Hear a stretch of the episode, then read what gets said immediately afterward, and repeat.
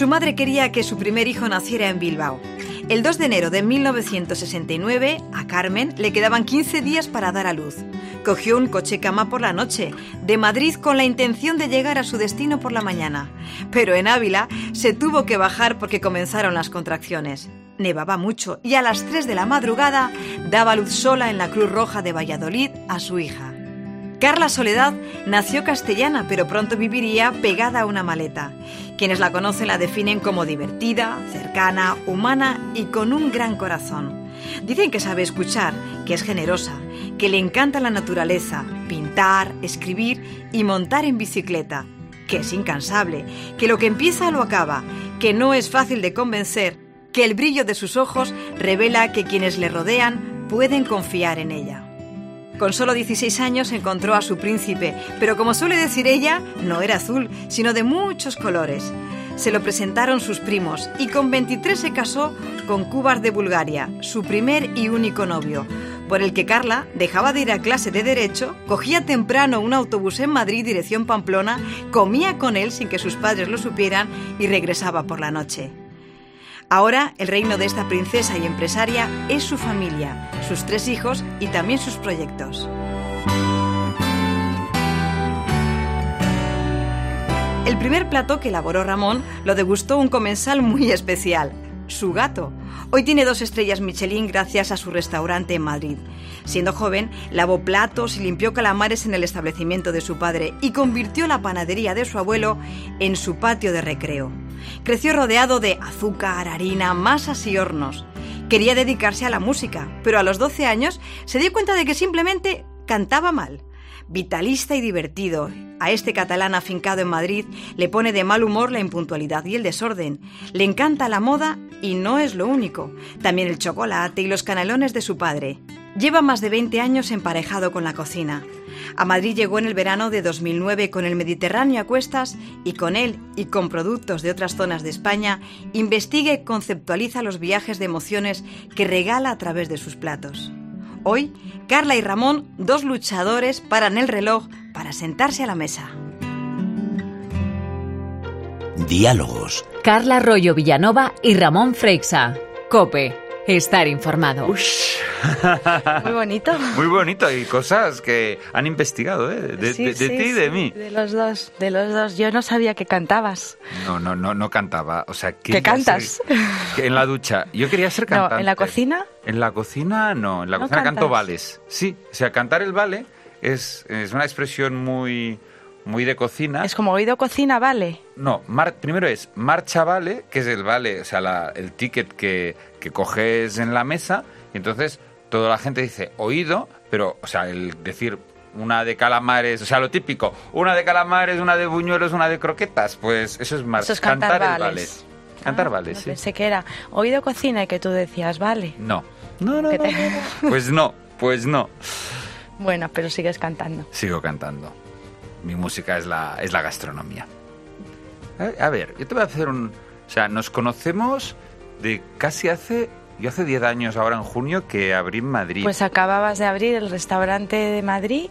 No sé si nos habíamos visto alguna vez antes en Barcelona, Puede, puede, puede que sí. Puede ser. Puede ser que sí. pero nos conocimos mejor conocimos en ya Madrid. en Madrid y acababas de abrir tu restaurante y em, pues eh, era muy difícil, sigue siendo muy difícil conseguir eh, mesa, pero Ah, que va. pero bueno, lo conseguimos gracias a una buena amiga común y, y fui a celebrar precisamente eh, un aniversario de boda.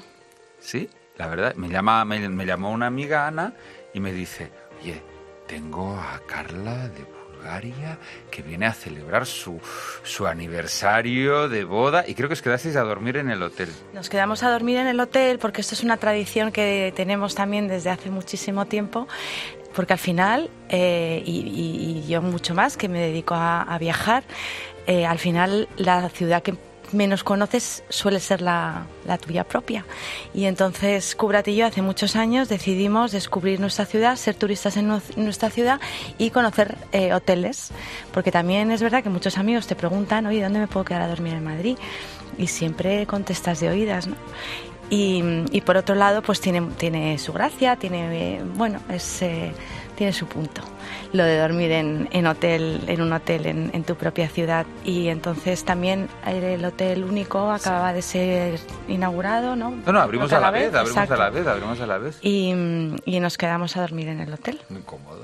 Y me acuerdo, me acuerdo de aquel desayuno con ese pan que tú nos contaste que era de, de la panadería de, de tu padre. Sí o que hacía tu padre, hacía o que te había padre. enseñado no, a hacer tu padre. Algo tenía que ver con no, tu padre el pan, y el pan es maravilloso. Sí, el pan es una cosa que viene de tradición. Yo vengo de, de nieto de, de, panaderos, pero el que se aficionó más al pan fue mi padre, que era, o sea, el panadero era, era su suegro.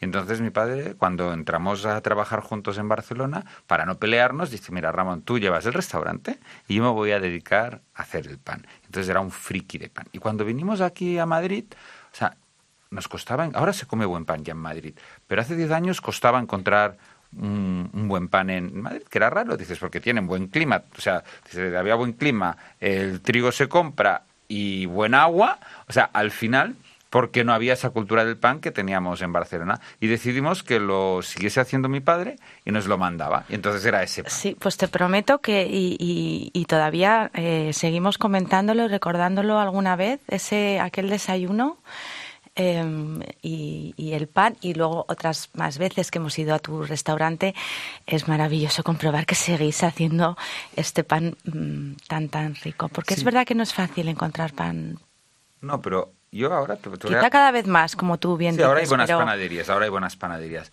pero yo te voy a, mira vamos a ir a una cosa cambiamos un poco de ¿Sí? o sea, lo que hacen los momentos o sea la gastronomía o sea son momentos Mm. o sea, y son, o sea, tú seguro que no te acuerdas de lo que cenaste.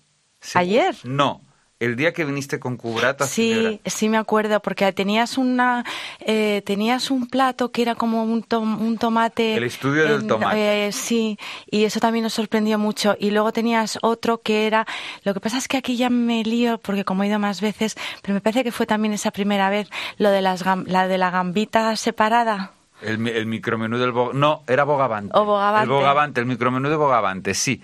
Pero, vale, memoria magistral. O sea, pero mucha gente lo que se... Y luego también un, unos espárragos, que eso te lo, esa salsa te la he copiado y me sale muy bien.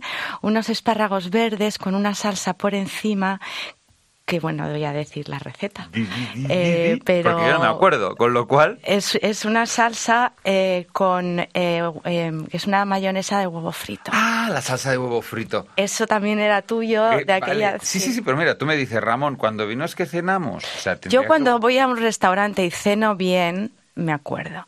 Es como cuando vas a una boda o a, un evento y eh, solamente te acuerdas de la persona que va súper bien vestida o súper mal vestida. Pues con la comida pasa igual. Bueno. Solo te acuerdas de los restaurantes o que ha sido penoso por lo que sea o que ha sido maravilloso. Pero eso yo también fue maravilloso porque eran momentos. O sea, estabais celebrando. Aparte, tú eres muy, muy, muy foodie y muy viajera, ¿no? Mucho, sí. A ver, tu último viaje. Sí. Eh, mi último viaje ha sido a Costa Rica. Estoy recién llegada de, de Costa Rica. Y, eh, y, mi próximo viaje eh, será a Tailandia. ¡Wow! Y sí, viajo mucho. Bueno, escribo de viajes, me dedico a ello. Y mm, el otro día le decía a una amiga, es que cuando estoy en Madrid más de X tiempo me, me entra la ansiedad y las ganas de, de volver a, a salir y, y, estoy feliz en mi casa con mi familia, con mis hijos y por supuesto con mi eh, marido, pero es como una adrenalina que a las personas que les gusta viajar pues probablemente lo entiendan muy bien. que necesitas? No, no, necesitas salir. Es un sí, vicio. Es, un, es, un, vicio, es un vicio sano. ¿Y, y Tailandia? ¿Has estado antes? Tailandia he estado varias veces, sí. Eh, y deseando volver porque voy a conocer sitios nuevos eh, y voy a pasar unos días en Bangkok, que es una de las ciudades que más me apasionan del mundo, que, donde por cierto se come muy bien. Y es una ciudad en la que eh, la gente que le gusta disfrutar de, de, la gastronomía encuentra desde los restaurantes más top y mm, eh, más sofisticados del mundo hasta la street food, que es, que es apasionante, que es maravillosa, que, que además es totalmente fiable. Eh, entonces el abanico es muy, muy, muy amplio en Bangkok. Bangkok La es- ciudad que nunca duerme, la ciudad de Los Ángeles. Eh, Sí, sí, una ciudad de, una ciudad de, una ciudad de fiesta, una ciudad de Bueno, fiesta. el, el- el título de Ciudad de Los Ángeles no es, no es por la fiesta. ¿Sabes por qué es? No, Porque es una de las ciudades del mundo que más templos tiene. vale. Y por eso le llaman la Ciudad de Los Ángeles. Mira, he aprendido, he aprendido una cosa. Muy bien, pues me, me- me das ganas, ¿eh? Porque en Bangkok he estado una vez y fui, o sea, hice como una escala y fui expresamente a, a comer a Gagan. Entonces, sí. Se come muy bien y luego es verdad que es la ciudad que nunca duerme. Eh, Bangkok es una ciudad que a mí me estresa muchísimo porque, bueno, es verdad que soy muy inquieta y muy... Que, me gusta descubrir, que me gusta mm, aprender y que me gusta ver. Eh, entonces en Bangkok me pongo muy nerviosa, me estreso muchísimo porque como siempre pasa algo, cuando pienso que me voy a meter en, la cama y que voy a dormir, es como ya ver que me, voy a perder algo. Entonces es una ciudad que me- me inquieta muchísimo, me encanta, pero, pero donde me cuesta mucho descansar. Bueno, Pero siempre sucede algo y pero los viajes... me apetece mucho volver. Pero tú eres de, de viajar, de, de descans, de los de mm, sol y playa No, no, no, de lagartija o de resort Pero o to- de eh, todo tiene un no no todo tiene un momento. Siempre hay veces que, que te apetece eh, pues igual que la gastronomía hay días que te apetece un chuletón y otros días necesitas una ensaladita o otras veces incluso un, té y, dieta total Eh, con, los viajes pasa lo mismo. A mí me gusta viajar y según eh, el momento que toque, pues hay el sol y la playa me chiflan, pero también la, historia. Me gusta mucho involucrarme con la gastronomía de los lugares que visito porque creo que la... No sé qué piensas tú al respecto, pero creo que la gastronomía es una parte muy importante para comprender la cultura eh, de, de cada país. Ah, Y- Has de saber, has de saber dónde cada cada cada sitio, cada pueblo, qué tal, su gastronomía te demuestra y te enseña mucho cómo son. Sí, y yo amigos que viajan y que no les gusta, por ejemplo, visitar museos eh, o que no son muy de historia y de, y de profundizar en, en este tipo de temas, les digo, vale, pero te gustará comer, porque a través de la comida de este lugar vas a poder descubrir y conocer cosas que no vas a hacer porque no vas a ir a verte al museo, porque no vas a estar con un guía, pero a través de la comida se puede aprender muchísimo de, de la historia y de la evolución de cada sociedad. Y de plato que te haya sorprendido así en- de viaje. Ah, pues mira, en Tailandia un pad thai que tomamos en un eh, que tomamos en un em, mercado flotante que hay muchísimos, sobre todo a los alrededores de Bangkok. Em, y em, bueno, recientemente en Colombia he aprendido a hacer arepas. Vale.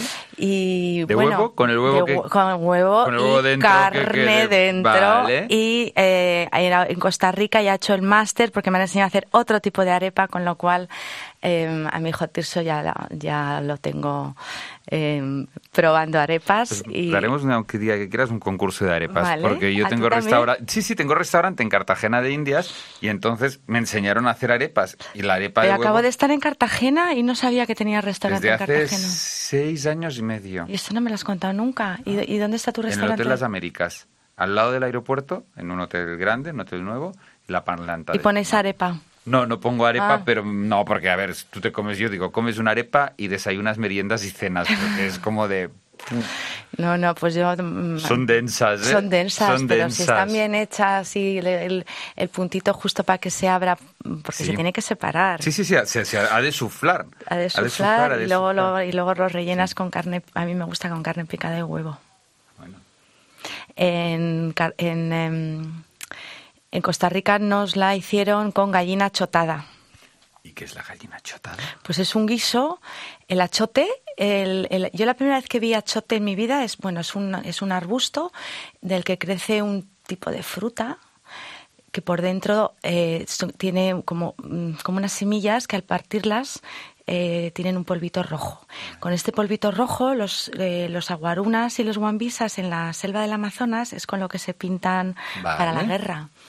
Eh, y entonces fue ahí eh, hace dos años con ellos, con, con, bueno, los, la gente los conoce más por los jíbaros, pero realmente son aguarunas y guambisas, eh, que est- eh, estuve diez días con ellos, por supuesto me pintaron la, la cara eh, de guerrera, yo así tengo que llegar ya a Madrid.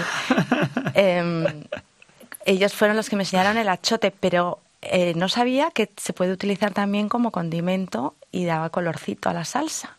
Vale, Y es Nuestro, comestible. aza- nuestro azafrán. Es comestible, puede ser. Y entonces nos hicieron en Costa Rica un- una gallina achotada eh, que estaba muy rica. Vale. Wow. O sea, A- Apunta, achote, apunta, achote. No, el, el achiote sí, pero que es que no, no sabía que era, que era esto. Yo sabía que era con lo que se pintaban, porque es un tinte natural, pero lo que no sabía es que también es comestible. Es comestible. Pues ala, a cocinar gallina achotada. Esto parece que hayan pegado a la gallina. A mí me dices, me he comido una gallina achotada y es como digo, em, la gallina... Bueno, pues es- está colorada. o Está que- colorada a palos, a palos, a palos, a palos, a palos, a palos.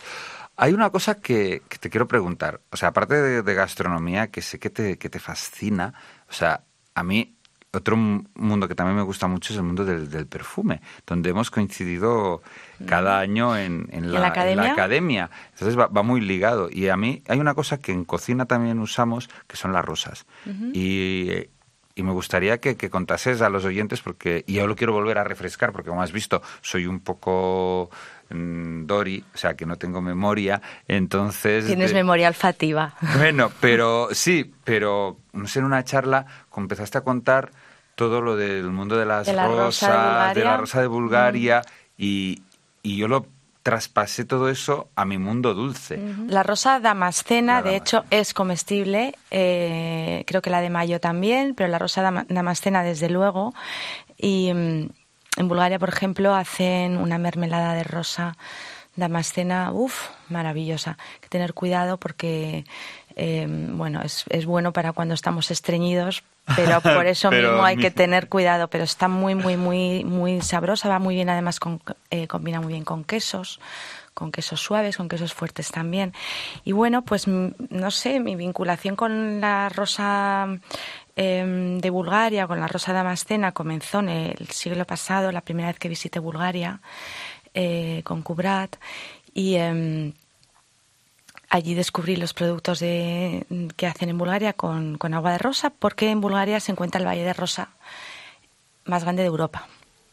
Son uf, 870 y tantos kilómetros cuadrados de plantaciones en el, valle sur de los Balcanes.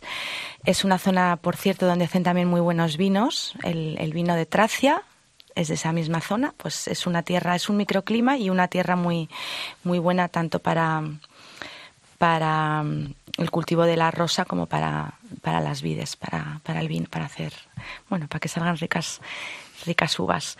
Eh, y, bueno, pues gracias a este valle hay, un, hay un- una serie de laboratorios y un mundo cosmético muy importante alrededor del valle y así conocí yo que Bulgaria eh, dejó de fabricar Kalashnikov para fabricar rosa, Rosa. cosa que me parece también muy, muy romántico, ¿no? Después de la caída del muro.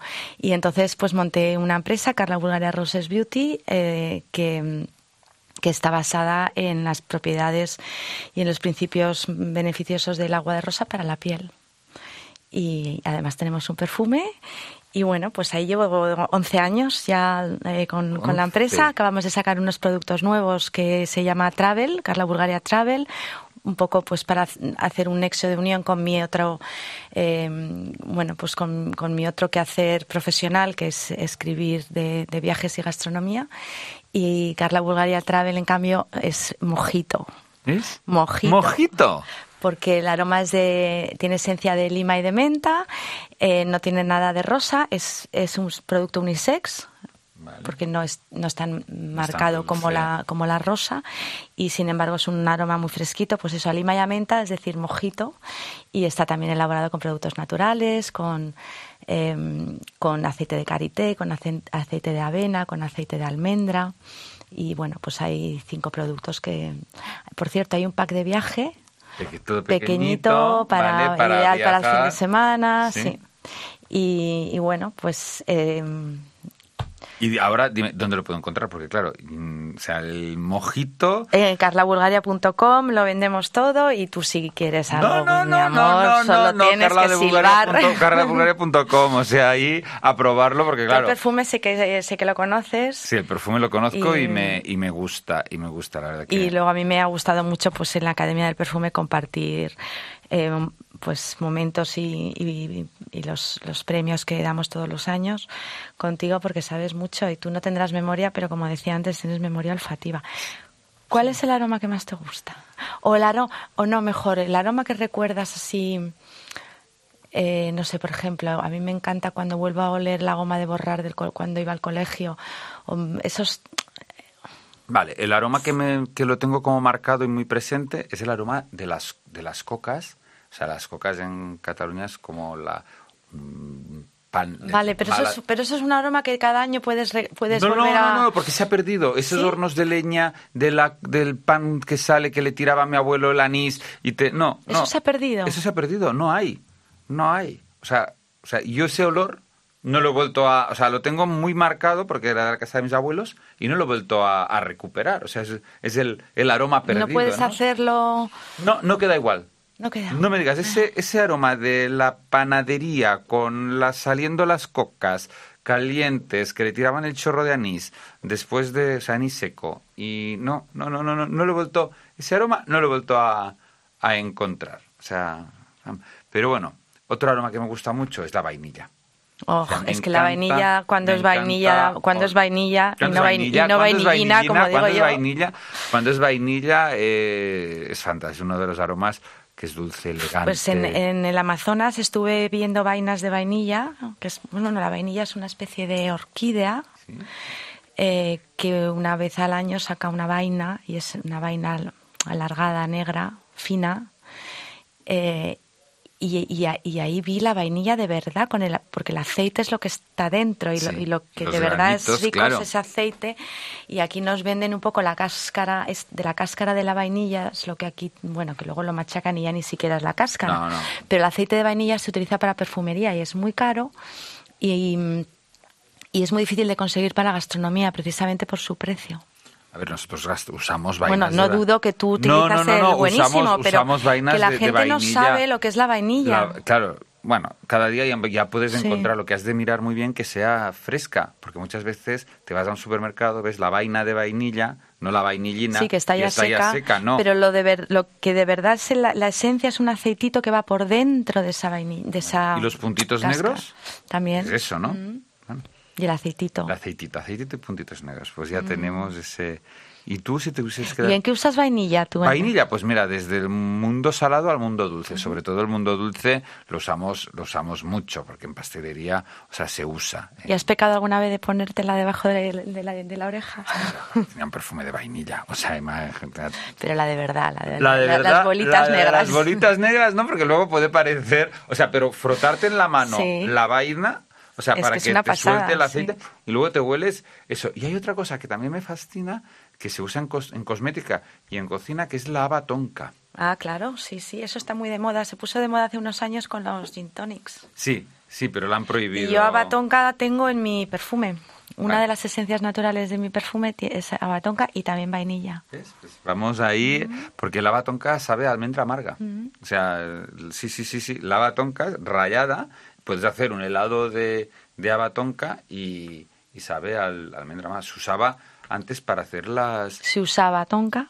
¿eh? Se usaba haba tonka eh, cuando, o sea, se hacían esas frutas en sirope, o sea, sobre todo las cerezas, las, las cerezas del melón, los melocotones, todos esos que... Sí, pero que los, los chefs y los gastrónomos y de- la, la utilizaban, pero que de repente se ha puesto muy de moda. Sí, hubo el gin tonic, pero ahora no la, ya, ¿a que no has visto a Batonka? La han prohibido porque se está acabando con no, ella. porque es tóxica. Ah, sí. Sí, ah, en Si te la abuso, comes. en abuso. Pero no si te la pones en la, con un perfume, Con ¿no? un perfume no, pero Ah. o sea, a nivel culinario y gastronómico, si te pasas de dosis, es tóxica. Entonces, Mm. Y para los del gin tonic no, porque no se la comen, eso no, lo eso- no, y la rayaban, o sea, no te metían una batonca entera. O sea, sí. Bueno, pero estos gin tonics yo creo que sortosamente ya ha pasado. eh, A mí me gustan el gin tonic, prefiero más el champán o el cava, pero el, el tema de gin tonics macedonias ya se han, y sortosamente ya se ha terminado. Bueno, menos mal. Porque Que- pedías un gin tonic y cada uno qué ginebra quiere y qué tónica quiere y qué le pongo. O sea, pasó... Si te un- ponían hasta gominolas en una De época. todo, de todo. O sea, podía... O sea, en la Había copa... un chiste muy gracioso, no sé si de un dibujo que te- había hasta una pizza. Cabía todo. O sea, en esa copa de gin tonic le podías poner lo que quisieses. Entonces, yo digo, mm, ¿se pueden hacer cócteles con ginebra? Sí. eh, y hacer, pero yo el gin tonic soy muy purista. O sea, Sí, no, yo también. hielos grandes. Bueno, en general con todo, ¿eh? Hay que a los que nos gusta disfrutar de los aromas y de los sabores, igual que de, igual que de los paisajes o de la vista, te gustan cosas auténticas y, ¿no? Creo. Sí, sí, sí, pero el tonic, o sea, una piel de limón de verdad, con unos hielos buenos y la tónica, o sea, que, que sí, que eso es el... ¿Cuál ha sido tu viaje? Y tú que me has estado preguntando todo el rato, ¿cuál ha sido tu viaje inolvidable o que te haya, no sé, marcado por lo que sea, aunque A ver, a mí me ser aquí al marcó- lado. No, uno de pequeño, o sea, también, o sea, vamos a hacer dos, te voy a contar dos. Uno de pequeño, que es como yo digo, eh, donde se abre la caja de, de Pandora, que fui con mis padres a Michel Guerard, a, a Le Prés de Eugenie, que a, a- conocer a ese señor, mi padre dice, vamos a comer un señor que hace dieta, o sea, que hace comida de dieta y tiene tres estrellas Michelin, y era como, empezó haciendo la cocina de la esbeltez. entonces tus padres cuando eras pequeño ya sabían que ibas para chef. Sí, o y sea, que a ver, disfrutabas con que aquello. disfrutaba. Y me Porque no a todos ahí- los niños les... No, no, porque aparte me com- com- era comilón. por, eso, por eso te impresionó tanto. Y no, me impresionó el recuerdo de las camareras. que ¿Cómo eran? Mm. Como vestidas como de institutrices. Y yo decía, era la época de Heidi. Claro, si hacía dieta, pues te tenía que No, llevar... pero era como de, no, pero que no, era esa cocina. no institutriz. era, era así. Y era una cocina, la alta cocina llevada a que sea sana, ¿no? Fue como el que, que ahora siempre hablamos y los cocineros todos somos muy conscientes de que todo ha ser sano, equilibrado, healthy y se puede comer bien y, y- o muy bien comiendo, comiendo sano, ¿no? Porque cuando yo, bueno, yo siempre estoy en eterna, me encanta hacer dieta, porque de hacer dieta, porque si no, no pasaría por las puertas.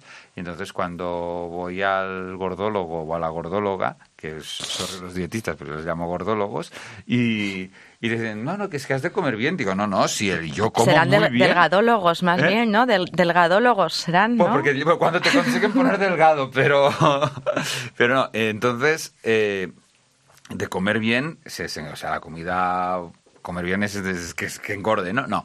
Entonces, yendo a esto, o sea, recuerdo yo que ahí me comí un bogavante ahumado fantástico. Y luego, otro de los viajes, que no era tanto, que, que hice, que he estado más de una vez, fue Japón. Mm, O sea- estuve el año pasado. Uf, y también me marcó mucho. Y, y sobre todo los olores. O sea, en Japón, dices, cuando vas a los auténticos japoneses, primero ves la esa parte de la especialización, porque aquí los restaurantes nos... Vale, todo, todos hacemos de todo. No, no. Ahí el que te hace sushi, solo hace sushi. Y el de tempura, hace Y, y el tempura. que solo hace udon, solo hace solo hace udon. O sea, que es, que es como de... La, la espe- la especialización. Yo me aburriría. O sea, yo no podría estar todo el día haciendo, Haciendo, lo mismo. sí. O sea, y toda tu vida. Y, y, y no, claro que, claro que mejoras, porque es que mm, eres muy bueno por repetición. Porque si todo el día te pones a hacer y solo haces tortilla de patatas y te dedicas toda tu vida a hacer tortilla de patatas y a mejorarla, o sea, es la tortilla de la, de la repera. Sí, a mí Japón me, me- me impresionó mucho, me impresionó el respeto que tienen a todo, a todo y a todo, o sea, tan... em, y como un... El japonés es como una super raza.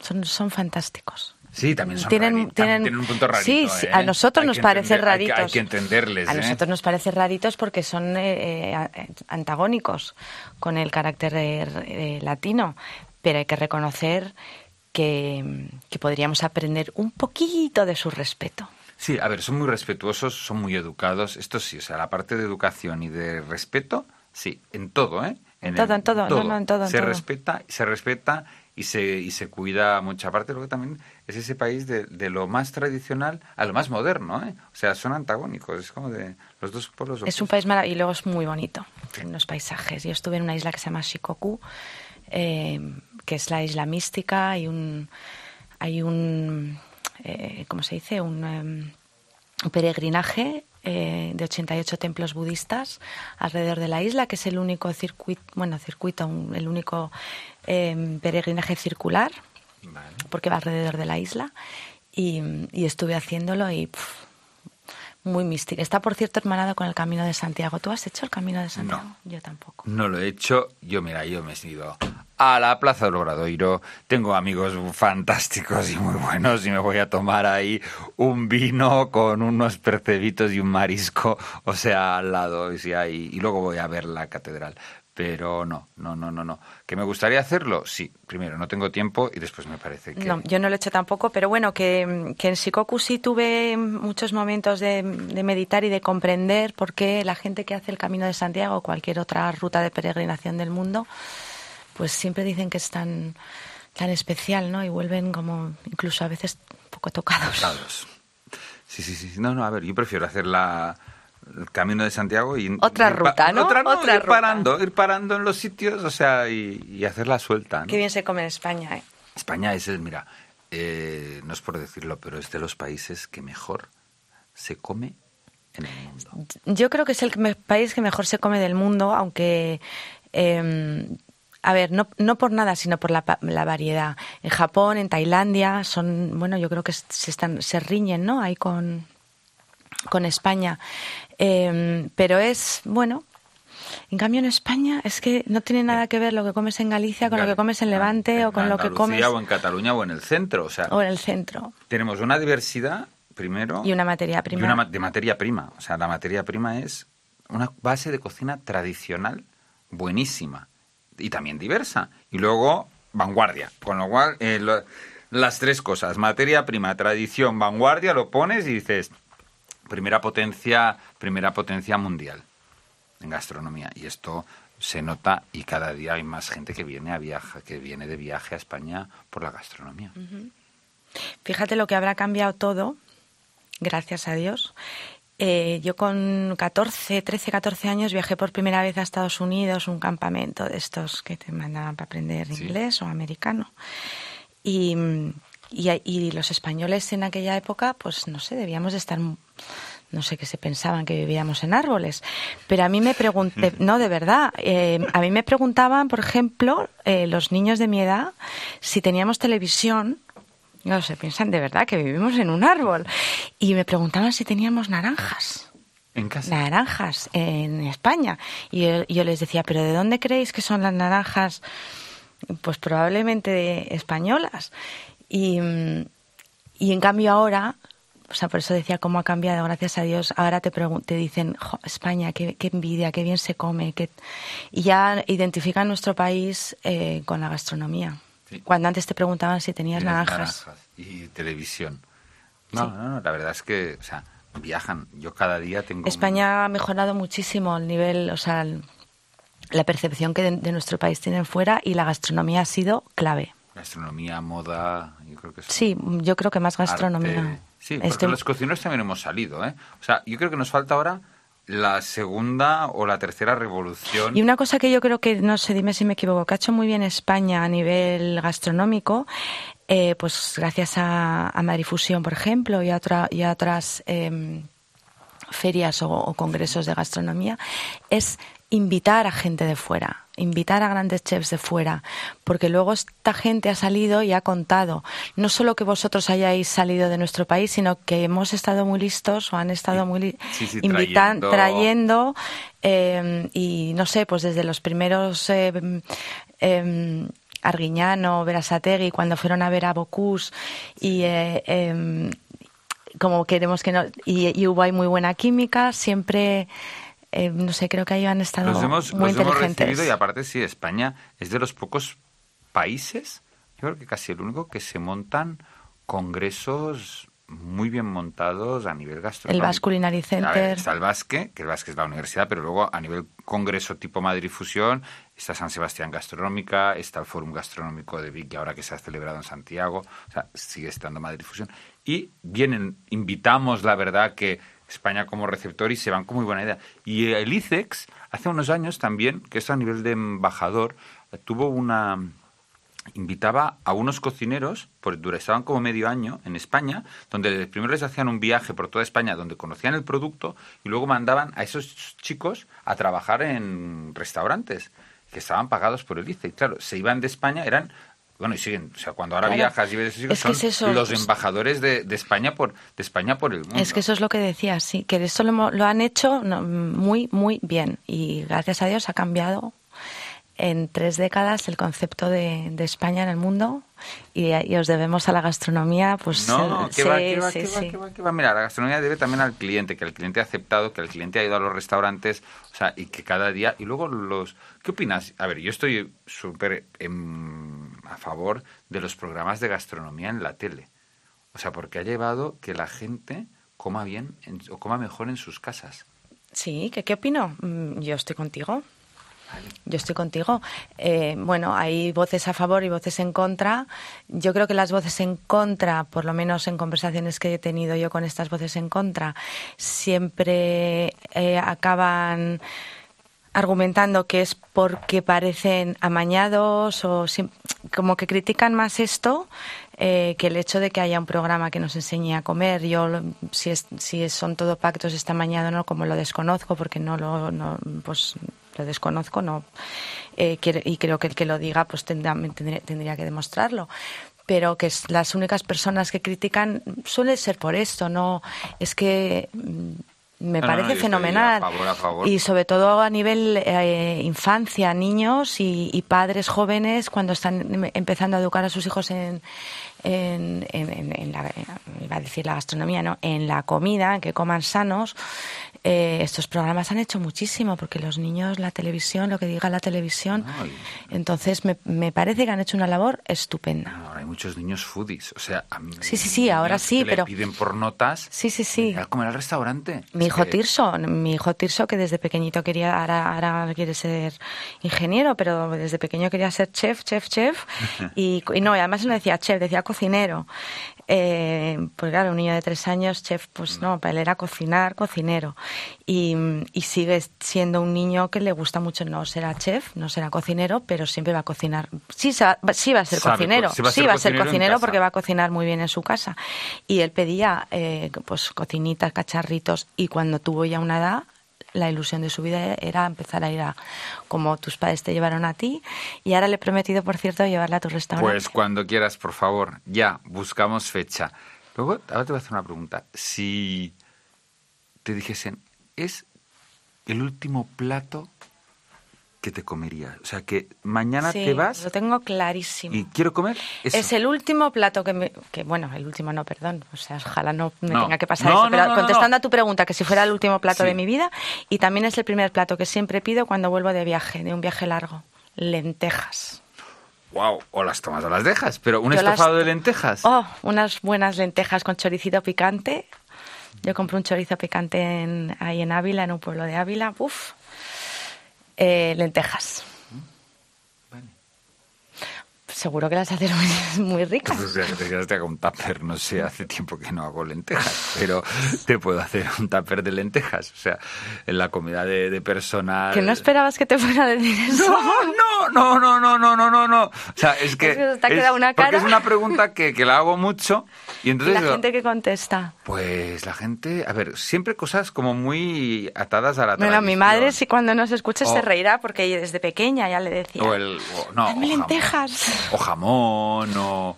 O luego depende si, si hay gente más de snob, te dice, pues yo, caviar y champán, o como. O sea, una cosa más aspiracional Mm. o muy o muy de la infancia, ¿no? O el guiso, o el guiso eso tierno de, pues el guisito, los macarrones de mi madre. Pues mira, a mí las lentejas no me gustaban nada, nada, pero, pero yo creo que era pues por eso de que a los niños, o sea, por tontería total, cuando era muy pequeña. Me acuerdo que le tenía muchísima manía a las lentejas y un día mm, pues había lentejas y dije, esta es la última vez que como lentejas y mi madre se va a enterar y ya no voy a volver a comer, ya lo- va a comprender tonta de mí, lo que hice fue comerme como tres platos de lentejas seguidos. Que no, que te crees que no las no me las voy a comer, pues verás, esta vez me las voy a comer y, y vas a alucinar. Y entonces ya no me las vas a volver a hacer porque como me gustan, pues yo pensaba que mi madre las hacía para hacía para fastidiar. fastidiar. Pues ahora como me encantan y, y me voy a comer tres platos de lentejas, verás cómo se te quitan las ganas de hacer lentejas. Buah, y desde entonces es lo que más Mira, me gusta del mundo. pan de lentejas, pues bueno, si vamos, ya está, ya lo tengo facilísimo para sorprenderte. No es tan fácil hacer unas buenas lentejas. No dudo que tú las hagas muy ricas. Bueno, ¿sí? A mí me salen genial. No a mí me fácil, mi no madre. es tan fácil. ¿Y qué no tipo de tan fácil. lentejas? ¿Pequeñitas la pardina o...? A mí me gusta la pequeñita. En casa tenemos los, las, los- las dos versiones. Vale. Hay a los que les gustan. A mí me gusta la A mí pequeñita. me gusta también la pequeñita. Porque no sé, como que la- se queda más prietita. Sí. La otra Sí, es la más harinosa. Más harinosa, sí, yo también. En esto estoy con, contigo, con la... Ahora, lo importante es choricito picante. Vale, bueno, un poco de morcilla. Yo no le pongo ¿No le morcilla. morcilla? Solo no. chorizo. Solo chorizo. ¿Y panceta? Y, y no, no, las hago así como muy sanas. Eh, Bueno, a ver, sanas, sanas... le pongo repollo- un poco de repollito, le pongo un poquito de zanahoria, mm, eh, muy poquita patata, trocitos chiquitines y el chorizo. Vale, ¿Y si te Y sobra le echas arroz o no? Ay, esa porquería la he hecho alguna vez y uff, como me gusta. Cuando te queda arroz de dos días y entonces lo mezclas así como para que cunda Sí, más. claro, para que parece- cunda más. Claro, no, las lentejas, si te han sobrado lentejas, le Oh, añades un puñadito de arroz Sí, y ya pero que a está. veces eso, llegas el domingo tal, hay restos, mamá, qué horror, la palabra re- Restos. Hay restos, hoy que hay de cenar hay restos, entonces abres y encuentras un tupper con las lentejas y otro un poquito de arroz y cunde. Cunde, cunde, cunde. Es que no hay que tirar, no hay que tirar, hay que aprovechar. Y están ricas las lentejas con arroz, sí, sí. Mm. Vale, ¿Y el tuyo? El mío, uf, pues yo iría, mira, un buen pan con tomate y jamón. O sea, o un buen pan con tomate y una tortilla a la francesa, ¿eh? O sea, no... Sí, ves, al final cosas, Cosas básicas. muy básicas. Al O sea, final lo que sí que, que seguro que elegiría la compañía. O sea, dices, no, no me gustaría que mi Comer última solo. comida fuese comiendo solo. No, a mí tampoco. O sea, eh, al final sería... Bueno, las comidas cuando son solas es porque te apet- las personas que tienen la suerte de poder elegir, ¿no? Hoy- como solo, eso Sí, es una maravilla. es una maravilla, sí. La tristeza es cuando comes solo porque no tienes con más con, ¿Con quién, quién más comer? comer. Claro. Sí, sí, Pero a veces comer solo, hago viajar solo incluso. Yo de vez en cuando hago viajes sola y es maravilloso. Pero tú lo has elegido. Sí, si tú lo eliges, sí. Sí, sí, Mm. sí, es verdad. Está, esto, estoy de acuerdo, estoy de acuerdo contigo. ¿Tienes algún libro? ¿Te, te atraes el, el mundo edi- editorial? ¿O crees que está ya muy, muy que hay demasiadas eh, recetas? No, no, no, no, no. Hay muchos libros de cocina, me atraen. Creo, yo soy un friki de comprar libros de cocina. Me encanta también leer mucho de historia de cocina, porque pienso que has de saber un poco la, la historia. Y si hay un libro que yo creo que, que tendríamos que, como de estudio, a mí cuando un chico me pregunta, ¿qué libro de cocina me compro? Primero, el Larus Gastronómica. O sea, para aprender esta base, lo tienes todo. Yo me compré uno que era 1080. el 1080. Ochenta recetas, también está muy bien, de Simone Ortega. Es que se- de Simón Ortega, es que se lo tenía mi madre. Claro, lo han reeditado. Ese es el como de, de empezar a sí, cocinar. entonces claro, cuando me casé, pues eso, 23 años, pues había aprendido a hacer las lentejas y alguna cosa más, pero poca cosa.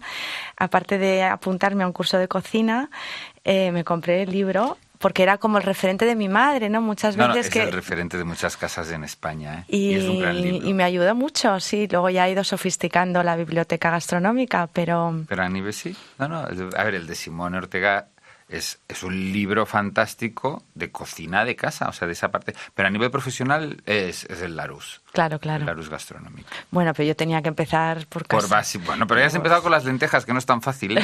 Y yo siempre digo, mira, sin tradición no hay vanguardia. Con lo cual, si no sabes hacer unas buenas lentejas, no sabrás esferificar. Entonces. ahí- Totalmente, tal cual. Entonces, eh, ¿vas a escribir o no? He hecho. Ya, a ver, yo he sacado ya, tengo tres libros. No, pero digo uno nuevo. Uno nuevo, estamos en ello. Pero tengo tanta información montada y no sé si de hacerlo como más para el mundo particular o para más para el mundo Profesional. que porque estábamos o del mundo operístico porque estamos llevando la- el teatro real. Y entonces las noches hemos hicimos desde hace cinco años las noches gastronómicas y cada ópera está hay un menú inspirado en la ópera. Con lo cual tenemos unas recetas todas inspiradas en óperas que están a ti muy eso te encanta, porque una vez estuve y, y hiciste un menú para Dior. Hicimos un menú para O sea, de todas perfumes. estas cosas te gustan mucho. Me, me gusta mucho unir eh, otras, otras disciplinas con el mundo de la gastronomía. Entonces sí, sí, es el de Dior, porque ahí, ahí como ella era aficionada a perfume... El de Dior, aparte de precioso, es, eh, era muy, era muy mm, sen- sensorial, Sensorial, muy, sí. Muy lúdico, era muy bonito, pero muy riquísimo. Bueno, primero es que los platos primero han de estar ricos, luego Sí, ya sí, era, era riquísimo, por eso, que era muy lúdico, muy, muy lo que quieras, pero estaba muy rico. Pues me. Y el de la ópera, ese no lo conozco. No, claro, la ópera depende Claro, de cada tiene- ópera. Cada ópera es completamente distinto. Por eso, cuando decías escribir un libro, pues. mm, Pues ve por ahí, sí. o ópera y gastronomía, o perfume y gastronomía, o. un O, a- sí, o, o- algo que rompa. sí. O algo que. Sí, que sea. O, las, o mi historia, ¿no? Pero bueno, porque al final un cocinero, pues cada dos años podría sacar un libro. Y más, porque te vas renovando y cam- o sea, ¿Cuándo cocinaste por primera vez? ¿Cuándo te dejó tu madre subirte al fogón por primera Sí, vez? El fogón en casa los llevaba mi padre. Con lo O tu padre, mi padre, o sea, el- yo creo que yo muy pronto, con 12, 13 años, yo ya estaba ahí enredando en las cocinas. Sí, sí, del restaurante. O sea, es que me he criado ¿no? entre... O sea, no me llevaban al ¿Y qué es lo primero que hiciste? ¿Te acuerdas? Yo no, cocinar para mi gato. O sea, yo lo primero que Bueno, cociné... pues, ¿qué, pero- le- ¿qué le hiciste al gato? Yo creo que un puré de higadillos de pollo, una cosa que yo creo que hoy en día estaría asqueroso. Al pero- gato le gustó. El gato se lo comió, pero bueno, no sé. Se relamía. No, no nos lo va, no nos lo va, no nos lo va a contar. Bueno, pero tú te acordarás si se relamía o no se relamía. Bueno, el gato se relamía de todo, pero da igual. Pero no, como así plato, plato, pues no lo, no lo recuerdo, porque es que, ya te digo, como era los domingos, o sea, hacer croquetas, limpiar chipirones, o sea, mil cosas de, de ayudar en el restaurante de casa, ¿no?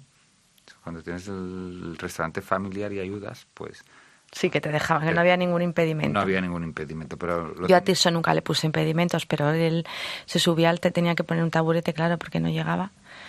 Eh, pues con, con cuatro años no sabes cómo hacía el, el- claro porque como tenía mucha muchas ganas le echaba mucha ilusión y entonces yo le ponía ahí a que le a que se me mm, eh, ligara la salsa verde de la, Vale, de la merluza. entonces le ponía con la cazuela de Así, barro dale, taca, y taca, le decía taca. anda venga dale taca taca taca taca Buah, y tenía una paciencia claro porque quería hacerlo bien Y tú encantada, y y tú encantada de encantada. no, darle, de no estarle dando ahí a la cazuela. Y el niño feliz, oye, aprendí a hacer una merluza en salsa verde que te mueres. Bueno. El, el chaval con, con cuatro años, sí, sí. Pues Porque para ser cocinero hay que tener mucha paciencia.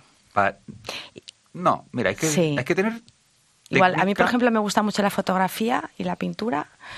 Y para ser fotógrafo también, o para hacer buenas fotos, también tienes que tener. Hay, hay profesiones que requieren mucha paciencia y la fotografía es una, pero yo creo que un chef también, porque tienes que, no sé, no soy que muy probar y no, sí, no te probar. sale todo perfecto a la primera. Y... No, has de probar, pero yo no creo que es, no es paciencia. Sí. Es inconformismo. No hay de que siempre querer. ah, no sé. Yo, ¿No? creo que es, yo creo que es inconformismo, de querer siempre mejorar. A, a mejorar. lo mejor es que a ti te sale bien desde el principio y No, entonces no, no, no, no, que que a veces tenemos, tenemos el. O sea, es que, que soy cero. Yo soy muy impaciente, o sea, yo lo quiero todo para allá. Todo para allá. Pero... Y te sale bien desde el principio, O entonces no, por eso o no, no, tienes, luego por eso no luego re- necesitas echar mano de la paciencia. Que luego repi- repites, repites, repites. Pues, Pues dices que, ya, sí. que ya estamos. Sí, con la paciencia Con la hemos paciencia- acabado. con la paciencia hemos acabado. Esperemos que no, que no hayamos aburrido mucho. Y, y, Bueno, que nos hayan escuchado con paciencia y ha sido un placer. Bueno, el placer mío, por favor. Y nada, te prometo ir a verte con Tirso Ahí. Y no, y con Kubrat. Perfecto. Hacer lentejas, yo voy a hacer un tupper de lentejas con salsa verde y el postre de rosas que estará ahí esperándote. Gracias. Gracias. Diálogos. Carla Rollo Villanova y Ramón Freixa. Cope. Estar informado. Well, you done done me and you bet I felt it. I tried to beat you, but you're so hot that I melted. I fell right through the cracks. Now I'm trying to get back. Before the cool done run out, I'll be giving it my best. This and nothing's gonna stop me but divine intervention. I reckon it's again my turn to win some or learn some, but I won't hesitate no more, no cannot wait. I'm yours. Mm-hmm.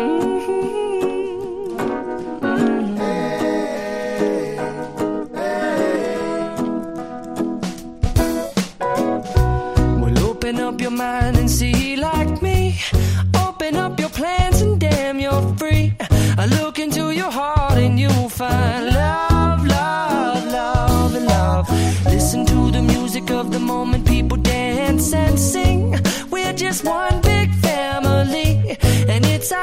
Forsaken right to be loved.